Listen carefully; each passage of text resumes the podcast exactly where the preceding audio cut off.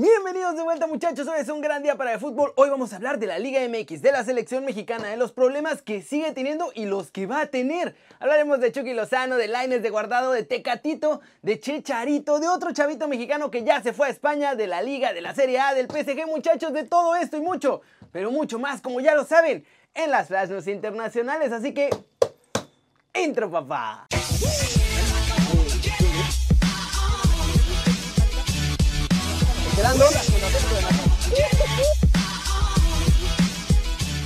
Arranquemos con el resumen del Guardianes 2020 porque hubo dos partidos este domingo con polémica, un montón de lesionados y el Cruz Azul América la verdad es que pues, también decepcionó.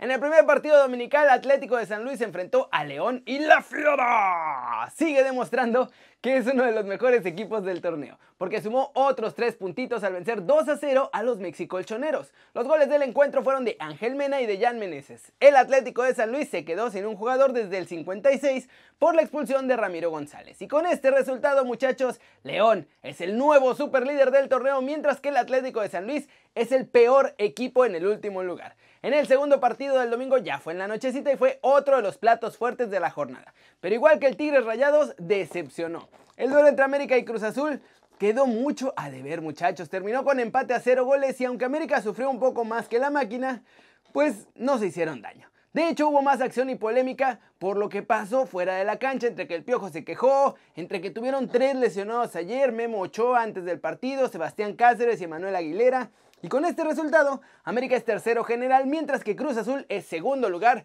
del Guardianes 2020. ¿Cómo la ven? Y ojo, eh, porque está muy raro lo de América. Todo el tiempo se les están lesionando jugadores y esto no es normal. Tienen que ver si es el preparador físico o la alimentación o que los jugadores no se están cuidando, porque no es normal que en cualquier equipo haya tantas lesiones. Siguiente noticia muchachos, vamos a hablar de la selección mexicana y los problemas que van a tener para poder convocar jugadores a la gira holandesa. Ayer Siboldi se quejó de tener que ceder a sus jugadores para una gira tan larga, pero por lo menos en Cruz Azul no van a poner excusas para que sus chavos vayan al tri. Eso sí, parecen ser el único que tiene esta postura. Y se los digo porque en América, Miguel Herrera estaba furioso con la lesión de Memo Ochoa en el calentamiento previo al partido antes de la máquina, obviamente, ante la máquina, perdón, y aseguró que fue culpa de prestar al portero a la selección. Además, dijo que la gente del Tri no está preocupada por su chamba, la del piojo, la de los entrenadores de la liga local, y que entonces, ¿por qué ellos tendrían que preocuparse por el Tri de todos nosotros? Así que ojo, América no quiere prestar más a los jugadores a la selección y puede afectar la lista para la gira en Holanda. Otro equipo que de plano no quiere prestar a sus jugadores es Chivas. La cosa en Chivas pues, es igual que en América, la tienen bastante ruda en el torneo Guardianes 2020 y como los resultados no han sido los mejores, la presión está creciendo. Es por eso que ya tienen decidido mandarle una carta a la Femexud para que solo les convoquen un jugador del rebaño. O sea, de entre Uriel Antuna, José Juan Macías, Alexis Vega, El Sepúlveda o Fernando Beltrán, que son los elegibles por Chivas, solo le van a dar chance a uno de ellos de ir con el tri de todos nosotros. Así que el Tata tendría que elegir a su jugador favorito, porque si no, no va a poder agarrar nada más. Y bueno, nada más recordar que también en la MLS, el Inter Miami no quiere prestar a Rodolfo Pizarro para que vaya a la gira de Holanda.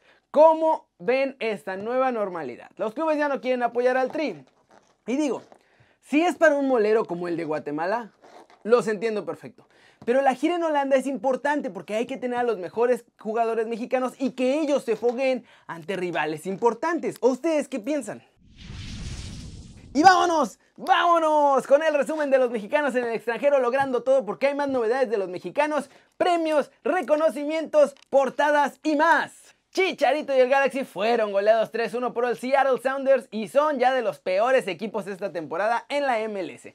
Tras el partido, eso sí, Chicha se quejó de cómo juega el equipo y esto fue lo que dijo. En la primera mitad dejamos ir el juego por completo, no mostramos personalidad, parece que jugamos con mucho miedo, no intentamos. Ellos anotaron dos goles muy rápido y no reaccionamos. El Salamanca, muchachos de España, sigue siendo las nuevas fuerzas básicas europeas de México y es que ahora otro jugador mexicano se va a este club. Nuestro chavo Daniel Guerrero Escalante, que estaba con los Tecos hasta el torneo pasado, decidió dejar el fútbol mexicano y enrolarse en la segunda división de España. Ojo, Puede parecer que no son importantes estos fichajes, pero recuerden que Charlie Rodríguez hizo lo mismo cuando estaba más chavito y ahora es figura de Rayados y del Tri. Manuel Pellegrini confirmó todas sus bajas para el partido de este martes ante el Getafe y bueno, Claudio Bravo no va a estar, pero eso no nos importa tanto. Los que nos importan son Diego Lainez y Andrés Guardado porque ninguno de los dos está en condiciones de jugar de acuerdo con el ingeniero. En Portugal, Tecatito Corona recibió este lunes el Dragão de Oro, o sea, el Dragón de Oro, que es el premio que da el Porto al mejor jugador del año en la plantilla. Después de recibir el premio, Tecatito dijo lo siguiente. Es mucho orgullo de, poder recibir este premio, de ser... Eh, valorado de esta manera eh, es mucho para mí, eh, me siento muy feliz y, y, este premio eso me puede dar más fuerza para continuar. Y finalmente en Italia, ahora todos son elogios para nuestro muñe diabólico Chucky Lozano, porque desde la pretemporada la ha estado rompiendo ya con el Napoli y ya vimos que este fin de semana marcó doblete ante el Genoa. Tras el partido, Gennaro Gattuso dijo lo siguiente: Lozano yo no le regalo nada, es un jugador distinto, tiene fuerza en las piernas, ahora cuando patea el balón no se cae al suelo como un niño. Yo no tenía nada contra Lozano, conocía muy bien su versión del PSB, atacaba sistemáticamente la línea. El año pasado todavía no estaba listo, pero no solo fue Gatuso muchachos, el que lleno de elogios. Hoy las portadas en Italia también resaltaron lo que hace nuestro chavo. La Gaceta de los Sports resaltó el doblete, pero sobre todo que ahora se le ve mucho sacrificio a la hora de defender a Chucky Lozano. Y el Matino celebró que Chucky marcó el primer doblete en la Serie A y de hecho pronostican que va a haber muchos más esta temporada. ¿Cómo la ven? Es el mundo al revés, muchachos. Es el mundo al revés. Ahora que parece que a Chucky le está yendo bien o que le está empezando a ir bien, a Raulito le está empezando a ir pues, más flojo. Ha tenido malos resultados con los Wolves. Así que vamos a ver qué pasa. Y de los de España ni hablemos porque ellos están en el horno, muchachos. Flash News, este lunes por la mañana Toluca anunció el despido de José Manuel de la Torre como entrenador de los Davios Rojos.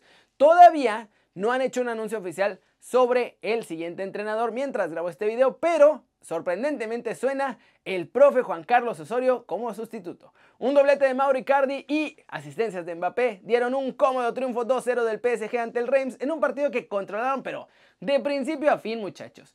También en Italia un doblete de Cristiano Ronaldo evitó el domingo la derrota de la Juventus que jugó medio mal. Empataron 2-2 ante la Roma en el Estadio Olímpico en partido de la segunda jornada de la Serie A y el comandante lo salvó porque jugaron con 10 hombres la última media hora.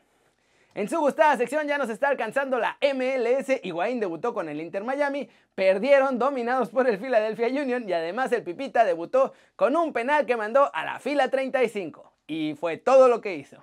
Ni la llegada de Ronald Koeman ha podido acabar con las mañas asquerosas de Osman Dembele, muchachos. Este lunes las cámaras de la televisión en España captaron a mi chavo llegando 15 minutos tarde al entrenamiento y esta no es ni la primera, ni la décima, ni nada.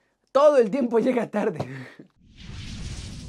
Y vamos a terminar el video de hoy con todo el humito de fichajes europeos porque hay más humo blanco de fichajes oficiales en la Premier y en la Bundesliga.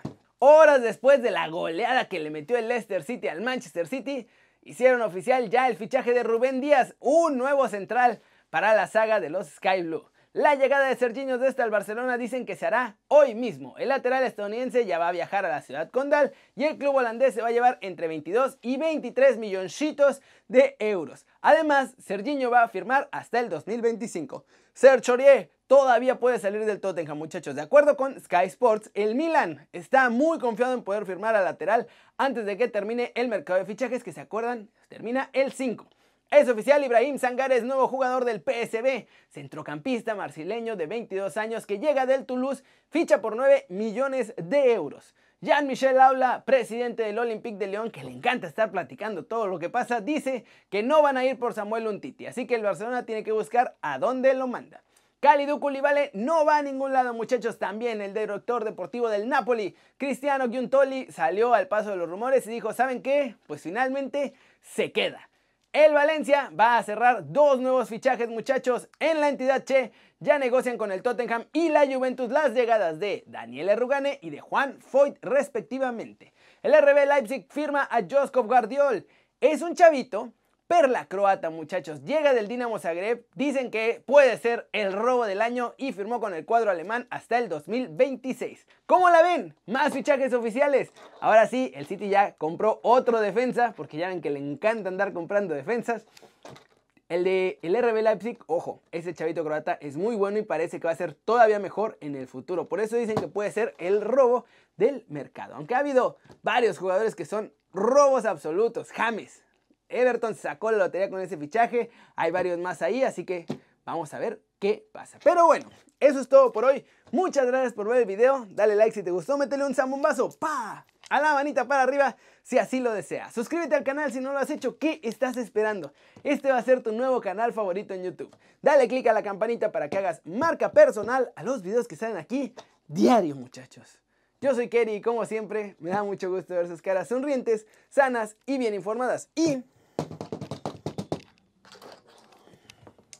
Aquí nos vemos mañana desde la redacción. Chau, chau.